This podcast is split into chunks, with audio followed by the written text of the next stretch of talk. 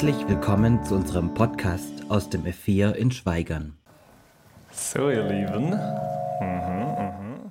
Gleich, gleich. Jetzt haben wir's. Ich habe mir für heute ganz viel vorgenommen. Ich äh, hoffe und ich bete nämlich schon ziemlich lange, dass dieser Sonntag heute was in uns bewirkt. Ganz konkret, ich bete und ich wünsche mir, dass Gott uns heute neu in unsere Herzen reinspricht. Hey, er will uns gebrauchen. Dich und mich im Alltag. Es ist jetzt knapp äh, drei Wochen her, da waren wir als Leitungskreis mal wieder gemeinsam auf Klausur unterwegs. Und ich kann euch sagen, ich liebe das. War richtig schön. Ein Wochenende mit wundervollen Menschen, von denen ich weiß, die lieben Jesus. Und die sind begeistert unterwegs. Die stellen sich Gott zur Verfügung und die beten, Gott, gebrauche du mich, wie du mich haben möchtest. Gott, was willst du von mir? Dieses ehrliche Gebet, wo Menschen sich danach sehnen, Gott sei du allein der Dreh- und Angelpunkt in unserem Leben. Und so natürlich auch hier bei uns im F4, in der Gemeinde. Und so haben wir uns neben vielen anderen Themen äh, natürlich auch mit unserer Gemeindevision beschäftigt. Ihr seht heute F4 Gemeinde mit Vision als Thema. Und jetzt habe ich keine Ahnung, ist euch das aufgefallen? Wir haben ja eine Gemeindevision und ist gar nicht so lange her, da hatten wir die mal da hinten links an der Wand hängen. Das war so ein kleiner Banner, so unter diesem Lemble, was da ist. Wem von euch ist aufgefallen, dass die nämlich da hängt? Ein paar Verzagte, jawohl, drei, okay, sechs, sieben oder so, so ähnlich habe ich es vermutet. Uns ist klar geworden, also so kannst du es ja nicht bringen. Entweder ganz oder gar nicht. Ne? Entweder ist das unsere Vision, dann wollen wir die leben, dann muss die sichtbar sein, dann muss die uns prägen, nicht nur die Leitung. Oder, Gott, wenn es nicht deins ist, dann lassen wir es auch. Ja, wir denken, diese Gemeindevision ist was, was Gott von uns möchte. Und was so zentral ist, das muss uns allen vor Augen stehen. Und jetzt weiß ich, für manche von euch, da ist das sonnenklar, die kennen das vielleicht vom Geschäft, von einer anderen Gemeinde oder sonst woher. Logisch, ohne Vision, ohne Traum, wo wollen wir hin, ohne Ziel, ohne Blick, da, das ist unsere Aufgabe, kannst du dicht machen. Und es gibt andere, die sagen, Vision, warum braucht man das überhaupt, den Quatsch. Ne? Und deswegen, nur um sicher zu gehen, dass wir gleich alle von der gleichen Basis starten, habe ich gedacht, wir fangen ganz vorne an. Was würdet ihr sagen, Warum brauchen wir eine Gemeindevision? Ich äh, bin schon viel umgezogen, kenne unterschiedliche Gemeinden, besuche auch gern verschiedene. Und ich kenne einen Haufen Gemeinden, die beschäftigen sich zuallererst mit der Frage, was machen wir? Ne? Stell ich so einen schönen Kreis vor, was? Was können wir als Gemeinde nicht noch alles tun? Ne, was für Anschaffungen brauchen wir fürs Haus? Äh, wir können Gottesdienste anbieten, wir können in der Bibel lesen, nochmal einen Kreis aufmachen, Lobpreisabende sind was Tolles, äh, lasst uns Aktionen machen als Gemeinde, dann werden die Leute im Ort ein bisschen auf uns aufmerksam und so. Ne? Alles Fragen, die gehören zum Was, dieses äußerlich Sichtbare. Manche Gemeinden, die gehen noch einen Schritt weiter, die fragen sich nicht nur, was sollen wir tun, sondern die fragen sich auch, wie es geht ja nicht nur darum, irgendwie in den Gottesdienst dahin zu klatschen, sondern wie kann man den gut machen? Versteht ihr? Also wie kann man das organisieren? Wie können die Kommunikation funktionieren, dass das aufeinander abgestimmt ist? Also die Lieder heute, das passt super. Ah, da hat sich jemand Gedanken gemacht. Schön. Ne? Da geht es um das Wie. Und nicht nur für den Gottesdienst, sondern für alles in der Gemeinde. Wie kann es effizienter laufen, effektiver? Wie können wir Hauskreise besser gestalten? Wie können wir aus unseren Veranstaltungen, unseren Predigten und was auch immer wir machen, noch mehr rausholen? Das ist die Frage nach dem Wie. Und ihr merkt schon, das ist auch eine gute Frage, weil sonst kann es einmal macht einen Haufen Quatsch. Aber wisst ihr das, was wirklich jede Gemeinde und ich glaube, was auch jeder Christ, wir fragen uns ja auch oft, was soll ich tun, wie soll ich es tun, ne? Was wir eigentlich brauchen und was wir vor all diesen anderen Fragen brauchen, nicht was soll ich tun, nicht wie soll ich tun, sondern warum. Versteht ihr? Was ist der tiefere Sinn? Ist wirklich unsere Bestimmung, mach halt einen Gottesdienst. Ja, und mach ihn halt angenehm, mach ihn halt effizient. Hoffentlich nicht. Gott hat uns für was ganz anderes vorgesehen. Und so kann man sich als Christ und auch als Gemeinde ganz schnell verlieren in diesem Was und dem Wie. Ne? Das ist so ein Marathon, aber die anderen machen es auch, lass uns mehr machen. Wie können wir es noch besser machen und noch besser? Ne? Und man hat eine Besprechung nach der anderen und so. Das ist nicht schlecht. Aber wenn das nachher das Ziel ist, ist es zu wenig. Am Ende vergisst man, wozu sind wir eigentlich da? Wozu hat Gott uns bestimmt? Jetzt sitzt du heute hier, gehst hier in die Gemeinde, hast du dich das mal gefragt? Warum braucht es uns? Versteht ihr? Warum braucht es F4 hier im Ort? Warum braucht italienische Gemeinde? Was ist der tiefere Sinn und Zweck, warum es uns überhaupt gibt? Und wenn du merkst, da kommt dir als Antwort, naja, das braucht man halt, ist halt irgendwie, ne, da ist immer wieder beim Was. Wir haben nicht verstanden, warum. Der tiefere Sinn und Zweck. Wozu sind wir eigentlich da? Was will Gott, dass wir machen? Das ist doch die alles entscheidende Frage. Und ich glaube, Leute, ja, genau dafür brauchen wir eine Vision, denn die will darauf Antwort geben, was ist der eigentliche Sinn dahinter. Eine Vision als Ausrichtung, als geistliche Ausrichtung, um zu wissen, sind wir noch auf dem richtigen Weg oder sind wir nur im Kladderadatsch, was man halt alles machen kann. Das kann auch eine Korrektur sein. Wenn man merkt, oh, wir sind ein bisschen abgedriftet, ist das noch unser Fokus? Wissen wir es noch, wozu wir da sind? Dienen wir noch dem eigentlichen Auftrag und auch die Dinge, die wir tun? Und mir ist bewusst, es ist immer eine Spannung ne, mit so verschiedenen Leuten, die da sitzen. Es gibt Menschen, die sagen, also wenn ich schon nur diesen Begriff höre, Vision, äh, Auftrag, äh, Gemeindezweck, ne, Sinn und Zweck, oh, das setzt mich schon unter Druck. Also je nach Persönlichkeit, wie man ist, denkt man, jetzt muss ich nochmal mehr. Ne? Also nochmal eins draufsetzen von dem, was ich eh schon mache. Und dann fühlt man sich schlecht. Was bin ich für ein schlechter Christ? Guck, ich mache es die ganze Zeit falsch, eigentlich noch mehr. Mist, Mist, Gott, was denkst du jetzt von mir? Ich hätte so viel. Und genau darum geht es nicht bei einer Vision. Die Vision ist nicht dazu da, um uns nochmal eins abzuwürgen, ne? nochmal eins mehr, was du bringen sollst, sondern ganz im Gegenteil. Vision soll freisetzen vom Was und vom Wie und neu ausrichten auf das, worum es wirklich geht. Nebensächliches zur Seite, den Blick konzentriert. Gott, was ist deine Sehnsucht für uns, mit uns? Und ich glaube, je mehr wir das verinnerlichen, es geht nicht um das, sondern ums Zentrum desto mehr hören wir auf, Getriebene zu sein von Leistungsdruck. Was sollte ich noch tun? Wie könnte ich es noch besser machen? Und auf einmal geht es um ehrliche Leidenschaft, deswegen steht es im Zentrum. Ne? Also von Herzen kommt es raus, weil mein Herz dafür schlägt. Leidenschaft. Und ich sage es euch ehrlich, ich meine, klar, in der Leitung geht man die Vision ja häufig durch. Gell? Ich liebe die. Super gutes Ding, die ist der Hammer. Das ist für mich Motivation pur. Als Pastor brauchst du das auch, muss ich sagen. Also immer wieder denkst, ne, wenn es ums Äußere geht, ja, dann kannst du einpacken. Warum? Weil ich weiß, diese Vision, das ist, was dafür schlägt Gottes Herz. Das wünscht er sich so sehr. Das ist seine Leidenschaft. Und ich wünsche mir, dass es auch meine wird, dass auch mein Herz dafür schlägt. So, jetzt habe ich ganz ein bisschen Allgemeinwerbung gemacht. Vision ist eine super Sache. Brauche mir. Und jetzt sitzt du vielleicht da und denkst, ich weiß gar nicht, was das ist. Gell? Also, was wir da überhaupt äh, draufstehen haben. Und deswegen ist jetzt an der Zeit, sich die eigentliche Vision ein bisschen genauer anzuschauen. Was besagt sie, unsere Gemeindevision?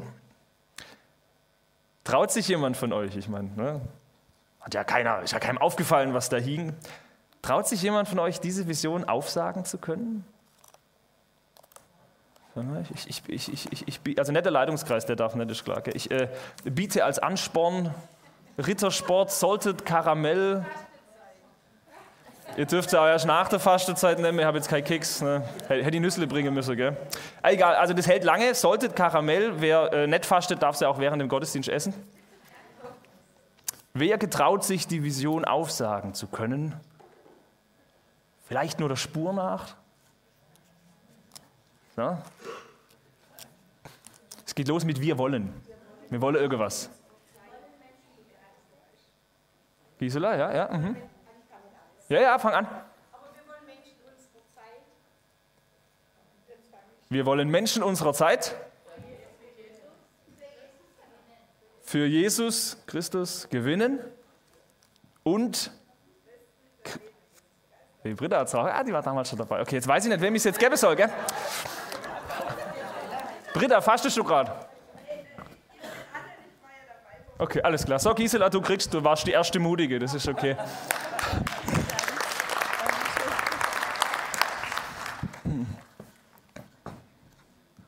Und keine Angst, es geht nachher nicht um die Wortwahl, ich muss das auswendig können, sondern habe ich es verinnerlicht, worum es geht. Wir wollen Menschen unserer Zeit für Jesus Christus gewinnen und Christen für ein Leben mit Jesus begeistern. Es geht mir jetzt nicht darum, dass wir da über Grammatik streiten ne? oder ach, das Wort, das hätte mir besser gefallen oder so, sondern worum geht's? Wenn ihr ein bisschen hinschaut, dann fällt euch bestimmt auf, das hat so zwei Schwerpunkte. Erster Teil, das ist unsere Ausrichtung nach außen. Ja? Evangelisation. Sinn und Zweck einer Gemeinde ist dazu da, dass sie Licht ist, dass sie Salz ist, dass das weitergeht für die Dunkelheit, nicht für sich selbst. Wir wollen Menschen unserer Zeit für Jesus Christus gewinnen. Und dann gibt es einen zweiten Teil, der war uns auch ganz wichtig. Im Grunde ist das unsere Ausrichtung nach innen begeistern für ein Leben mit Jesus. Was heißt es denn? Früher hätten wir gesagt, das ist das Thema Jüngerschaft, das Thema Nachfolge. Ich bin so begeistert, ich will leben mit ihm, von ihm lernen, ihm nachfolgen. Ne? Jüngerschaft, Nachfolge. Diese zwei Themen sind, ich hoffe, wenig überraschend, auch die zwei Themen, die in der Bibel die ganze Zeit kommen, als Kernauftrag eines jeden Christen und damit auch für die Christen in der Versammlung. Wisst ihr, was echt seltsam ist? Die, die schon ein paar Jahre äh, im christlichen Stall sind, die kennen die Worte. Aber genau damit tun wir uns am schwersten. Evangelisation und Jüngerschaft, also begeisterte Jesus-Nachfolge. Weltweit tun sich Christen damit am schwersten. Weil eigentlich wissen wir so viel, natürlich wissen wir, klar, das ist unser Auftrag, Jesus sagt es doch, ne? und Missionsbefehl und so weiter. Natürlich, macht zu Jüngern alle Völker. Eine Gemeinde, die das verliert, was sind sie dann noch? Ein Club. Aber nicht mehr das, wozu Jesus sie beruft. Natürlich wissen wir auch, die ersten Christen, also für die war das keine Floskel, ne? die haben das wirklich ernst genommen. Denen war klar, da kriege ich richtig Stress für, ich werde von der Welt verlacht, vielleicht verfolgt oder so. Aber dieses Risiko war es ihnen wert, und begeistert sind sie losgezogen. Voller Leidenschaft für ihren Herrn und Meister Jesus Christus ziehen sie los, da wo sie sind, und überall bricht die Begeisterung für dieses Leben aus ihnen heraus. So war das damals. Zum Beispiel in der Apostelgeschichte, da kann man ganz schön nachvollziehen, so dieses, der erste Werdegang von Gemeinde. Da gibt es eine Geschichte, vielleicht kennt ihr die, da stehen Petrus und Johannes vor dem Hohen Rat, das ist das oberste, der oberste jüdische Gerichtshof. Und die werden richtig bedroht für diese neue Lehre vom Jesus. Ja, was, was redet ihr da? Und sie werden bedroht und die Leute sagen, hört endlich auf, von diesem Jesus zu reden, sonst machen wir euch fertig. Wisst ihr, was die zwei antworten? Also, ne, sie, da kommt so viel Gegenwind und sie sagen, entscheidet selbst, ob es richtig sein kann, dass wir euch mehr gehorchen als dem Auftrag Gottes. Und dann Vers 20, denn wir können es ja gar nicht lassen. Wir können es nicht lassen, von dem zu reden, was wir gesehen und was wir gehört haben. Wir können es nicht lassen. Also stellt euch vor, wir machen hier irgendwas aus Leidenschaft und dann kommt, ich sag's mal Bürgermeisterin, ne? die ist ja nicht da. Also, die kommt und sagt, das dürft ihr nicht. Und dann antwortet jemand, ich mein's nicht böse, aber ich kann es nicht lassen. Versteht ihr? Da ist so viel in mir drin, das muss doch raus. So viel Leidenschaft, so viel Begeisterung. Manchmal denke ich, die Christen heute sind sehr, sehr zurückhaltend. Als ob uns der Glaube irgendwie peinlich geworden ist. Ah, muss das jetzt jeder wissen, was ich glaube? Versteht ihr? Das sind ja auch so Lügen, die uns die Gesellschaft versucht einzureden. Glaube ist Privatsache. Das geht keinem was an. Du in deinem Kämmerle und du da. Und in der Bibel steht das Gegenteil. Macht zu Jüngern alle Völker. Geht raus, das muss doch leben, was ihr glaubt. Was sollen da die Leute denken? Ne, versteht ihr? Ich, ich kenne diese Fragen ja auch, aber es ist irgendwie ganz anders wie das, was man so in der Bibel liest. Petrus und Johannes ist das vollkommen egal, was die Leute von ihnen denken und was sie ihnen vielleicht androhen können, koste es, was es wolle. Natürlich setzen sie sich mit aller Kraft dafür ein, dass Menschen für Jesus Christus gewonnen werden. Und ich finde diesen Text so schön, weil sie da zwei Gründe für nennen. Der erste Grund, den können wir vielleicht überlesen, dieser erste Satz ist auch weniger bekannt als der zweite. Im Grunde sagen sie doch, ey, wir haben gar keine Wahl. Ne? Natürlich entscheidet selbst, ob es richtig sein kann, euch mehr gehorchen, zu gehorchen als dem Auftrag Gottes. Wir haben keine Wahl. Gott beauftragt uns und wir gehorchen Gott mehr als den Menschen. Schon Vers, der später dann nochmal kommt in der Apostelgeschichte. Wir haben gar keine Wahl. Auch äh, Paulus schreibt es häufiger in seinen Briefen in unterschiedlicher Formulierung. Eine wäre zum Beispiel im Korintherbrief, Kapitel 9. Da sagt er, also dass ich das Evangelium weitersage, ne, ich als der große Apostel und so, dafür verdiene ich kein Lob. Ich muss es tun. Geht sogar weiter, wehe mir, wenn ich das Evangelium nicht predige. Also ich habe keine Wahl. Das ist das, was Gott von mir will, wozu er mich beauftragt. Natürlich will ich das weiß nicht, ob uns das so bewusst ist. Das ist unser Auftrag, Menschen für Jesus Christus zu gewinnen. Nicht das übertriebene Hobby von irgendwelchen Extremchristen. Könnte man ja meinen, wenn man so in die Gesellschaft guckt. Ne? Also der normale Christ ist schön zurückhaltend, bitte, weil das ist ja sonst gleich irgendwie übergriffig. Aber es gibt halt ein paar Spinner, die meinen, sie müssen. Ich will gar nicht darüber streiten, welche Methodik nachher schlau ist, um das zu erreichen. Aber das, wozu wir da sind, das ist ganz klar. Natürlich muss christliche Gemeinde immer evangelistisch sein, immer missionarisch sein. Sonst salzen wir die Welt nicht mehr. Sonst sind wir kein Licht in die Dunkelheit hinein. Das ist unser Auftrag. Und das ist auch der erste Grund, den Sie hier nennen. Entscheidet selbst, das ist der Auftrag Gottes. Natürlich machen wir das. Und dann legen Sie einen drauf, nicht nur, weil Gott uns dazu beauftragt, sondern Sie sagen auch, wir sind dermaßen begeistert von diesem Leben mit Jesus, von dem, was wir von ihm gesehen und gehört haben, was wir mitbekommen haben, wer er ist, was er von uns möchte. Wir müssen uns nicht zwingen, von dem zu reden. Das ist kein Druck, Druck, Druck, oh nein, habe ich es immer noch nicht, sondern das sprudelt aus uns heraus. Wem das Herz voll ist, ne, dem geht der Mund über. Das ist übrigens auch ein Bibelvers, ich glaube Lukas 6, müssen wir mal nachgucken. Wem das Herz voll ist, dem geht der Mund über. Also du kannst gar nicht anders, weil die Begeisterung dich antreibt. Und das Spannende ist, dadurch wird eigentlich ausgedrückt, das sind keine Gegensätze. Nachfolge oder Jüngerschaft ne, und Evangelisation, sondern natürlich, das gehört beides zusammen. Wer wirklich sagt von Herzen, ich möchte Menschen für Jesus Christus gewinnen, der wird ganz schnell feststellen, also am besten geht es, wenn du selber das auch glaubst, gell? Und auch selber begeistert bist und vielleicht auch mal eine Frage beantworten kannst oder so. Also da ist das Thema Jüngerschaft ganz wichtig. Sonst kehrt sich halt keiner, ne? da passiert nichts. Und jeder, der sagt, ich liebe Jesus, also Jüngerschaft, Nachfolge, das ist mein Thema, ich will wachsen. Das mit Abstand Beste, was ich, ne, ist der Glaube. Jeder, der sagt, ich bin von Jesus begeistert, der wird doch ganz logisch früher oder später genauso wie bei den Jüngern sagen, also jetzt platzt es mir gleich. So was Schönes muss ich doch weiter sagen. Ich kann die frohe Botschaft unmöglich für mich behalten. Evangelisation und Jüngerschaft, zwei Seiten einer Medaille. Jetzt kommt ein kleiner Funfact. Wenn man äh, bei Google in der Suche, bei Ecosia klappt es auch, zwei Seiten einer Medaille eingibt, habe ich gemacht, habe es auch überprüft, funktioniert auch von einem anderen Internet aus, äh, dann kommt dieses Bild als allererstes. Zwei Seiten einer Gemeinde, äh, Medaille, Jüngerschaft und Evangelisation. Also ich habe einfach mal eingetippt, das hat mich richtig motiviert, sage ich. Gell? Also in dem Moment, wo ich schreibe und denke, wie so ein kleiner Zuspruch von Gott, genau das ist es. Als allererstes kommt es, probiert es nachher aus. Ja. Ich habe schon so oft gehört, wie gläubige Christen sagen, ah, Evangelisation ist komisch. Lasst uns mal lieber nicht zu viel da machen. Auch vielleicht auch aus einer Angst heraus. Es gibt ja auch wirklich ungute Methoden, das zu machen. Ne? Und es passt auch nicht alles zu jedem.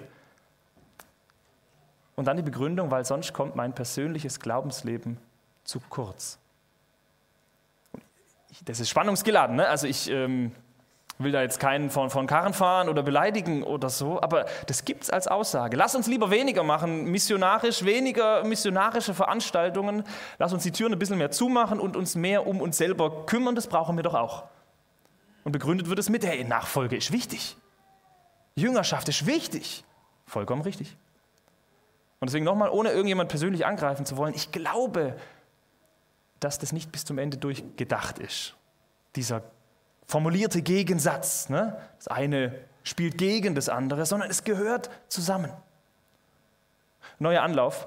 Wer wirklich ehrlich davon träumt, Menschen für Jesus Christus zu gewinnen, der wird sich doch unweigerlich fragen, wie mache ich das? Ne? Also wann, wo, wie, auf einmal kommen solche Fragen, wie kriege ich das hin? Wie erzähle ich Menschen von meinem Glauben? Marktplatz auf einer Kiste, ja, ne, vielleicht brauche ich es anders. Was wird der tun? Na hoffentlich geht der in die Bibel, geht der ins Gebet, fragt der Gott, also ich kann es nicht machen, du musst es machen. Der wird feststellen, boah, erstes Gespräch, der hat mir zwei Sachen, der hat mich was gefragt und ich konnte es nicht beantworten. Ich muss mehr Bibel lesen. Versteht ihr? Ich muss sprachfähiger werden, meinen Glauben kommunizieren können. Jemand, der wirklich Menschen für Jesus gewinnen will, der wird sich dermaßen in das Thema Jüngerschaft investieren müssen, allein weil es sonst nicht klappt. Ein ernsthaft evangelistischer Mensch wird in der Nachfolge immer wachsen wollen. Ich will es besser erklären. Ich werde meine Zeit intensiv dazu nutzen, um Gott noch besser kennenzulernen, um es noch besser auf den Punkt bringen zu können. Um zu verstehen, in der Vielfalt, ne, wie, wie sagt man das? Es ist gar nicht so einfach manchmal. Ich werde darum beten und sagen, Gott, du willst es, dann musst du es auch machen. Gott, dann schenke du geeignete Augenblicke, wo ich mit meiner Art, meinen Schwächen, meinem Charakter das machen kann, an deinem Reich da mitarbeiten. Versteht ihr? Ich gehe ganz alleine von mir weg zu Gott hin, weil er muss es doch nachher machen, er muss es schenken. Und das Gleiche funktioniert auch umgekehrt. Nochmal eine Stufe tiefer. Jeder Christ, der ehrlich sagt, ich will in meiner Glaubensbeziehung zu Gott wachsen, was wird er tun?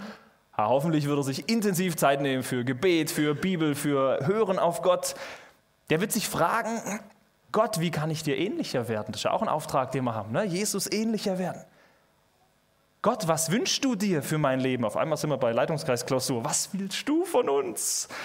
Der wird sich danach sehnen und beten, Gott, verwandle du mein Herz, dass mein Herz das wünscht, was du dir wünschst. Ne? Also, deine Sehnsucht soll meine Sehnsucht werden, dein Wille soll mein Wille werden. Und ich bin davon überzeugt, Gott reagiert ja. Was wird also passieren? Äh, über kurz oder lang wird so ein Mensch erfahren und wird Gott es ihm zeigen, dass das, was Gott will, ist, dass Menschen gerettet werden. Deswegen tut Gott alles, was er tut. Von der ersten Seite der Bibel bis zur letzten, also zumindest ab Sündenfall, wo dieser Bruch ist, ne? Warum schickt Gott seine Propheten und die Leute? Warum tut er Wunder? Warum? Um Menschen zu ihm zurückzuholen. Weil er wieder diese Beziehung haben möchte.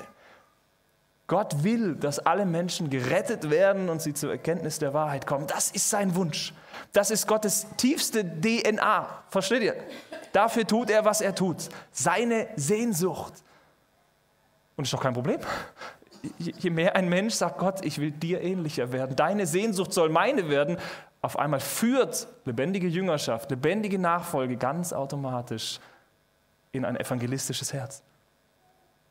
Ich behaupte sogar, jetzt kommt ein etwas äh, steilerer Satz, wir werden nie echten Tiefgang im Glauben erleben, solange wir uns dagegen wehren, unser Herz von der Retterliebe Gottes erfüllen zu lassen.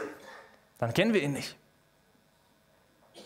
Und all unser missionarischer Eifer, den es ja manchmal auch gibt, ne, bleibt kalt und gesetzlich und bleibt leer, solange er nicht in dieser tiefen Liebesbeziehung zu Gott gegründet ist. Solange die Motivation er ist, die Liebe zu ihm, dass wir das wollen, was er will. Evangelisation und Jüngerschaft, das eine bedingt das andere. Ich glaube, die Udi war es, die hat bei der Klausur so ein Bild gehabt von der ähm, von der Sanduhr. Ne? Das eine läuft und dann, sobald das eine gefüllt wird, dreht sich's rum und dann kommt, genau so ist es. Je mehr du ins eine investierst, desto mehr kommst du nachher beim anderen raus und dann, ne? Das geht Hand in Hand. Das eine bedingt das andere. Und so haben wir uns als Leitungskreis nach vielem Hin und Her, man hat schon auch überlegt, ne, wie öffentlich wirksam ist das, wem gefällt da was und was nicht und so, nach vielem Ringen im Gebet auch, haben wir uns dazu entschlossen, wir wollen, dass diese Gemeindevision, die wir es für super halten, das ist genau das, was die Bibel sagt, die soll uns stets vor Augen halten, die wollen wir sichtbar machen, also nicht mehr nur dahinter in der Ecke, damit wir bei allem, was wir tun, nie vergessen, warum wir es tun. Und deshalb, jetzt hoffen wir, dass es klappt. Generalprobe heute. Der Armin darf da vorne äh, unseren Visionsbanner entrollen. Jetzt muss ich gucken, ob das auch klappt. Hei, hei, hei.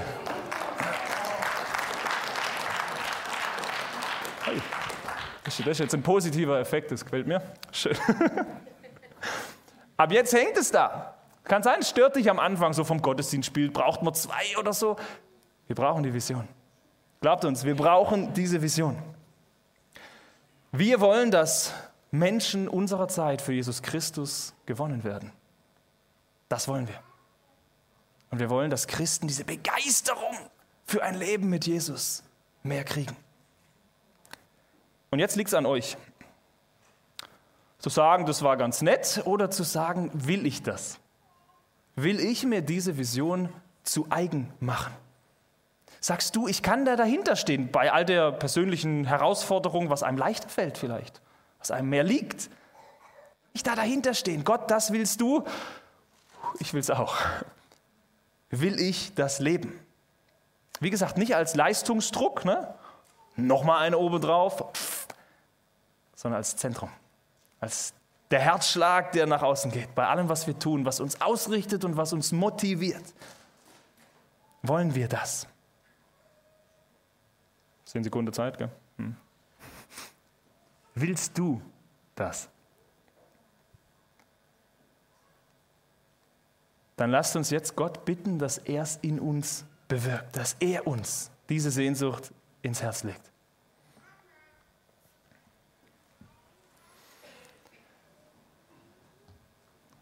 Großer heiliger Gott, wir wissen so viel und unser Herz ist manchmal so auf Abwägen. Wir wissen es doch, das ist deine Sehnsucht, das ist deine Vision. Und ich möchte dich bitten, erfülle du uns damit, dass uns das nicht schwer fällt, dass wir uns das nicht aufdiktieren müssen, sondern wir lesen es und merken wieder neu, stimmt, alles andere ist nicht so wichtig, darum geht's. Herr, manchmal fehlt uns auch einfach die Liebe für Leute um uns herum. Ich bitte dich, schenke uns deine Retterliebe ins Herz rein. Vergib, wie oft wir, auch ich, ja, wie oft wir uns selbst zu wichtig nehmen. Viel wichtiger als die Verlorenheit der Welt, die um uns herum ist und die du so sehr liebst. Und Gott, wir wissen es auch, also weder Bekehrung noch Begeisterung kann man machen, aber du kannst es bewirken. Und deswegen, Herr, verwandle du uns. Wir wollen das. Wir wollen deinen Willen leben. Wir wollen dein Reich bauen. Wir wollen, dass dein Wille geschieht. Herr, verwandle unsere Herzen. Forme du uns mit deinem Heiligen Geist um, dass wir irgendwann wie die Jünger genauso dastehen und sagen, wir können es gar nicht lassen. Es geht gar nicht anders. Herr, mach du uns zu leidenschaftlichen Nachfolgern, zu Christen, die dich lieben, die wachsen wollen, die sich nicht sehnlicher wünschen, als dass du verherrlicht wirst und dein Reich gebaut wird. Herr, ich bekenne das heute vor dir, ich muss kleiner werden und du musst wachsen. Du und dein Wille. Hier bin ich, sende mich. Amen.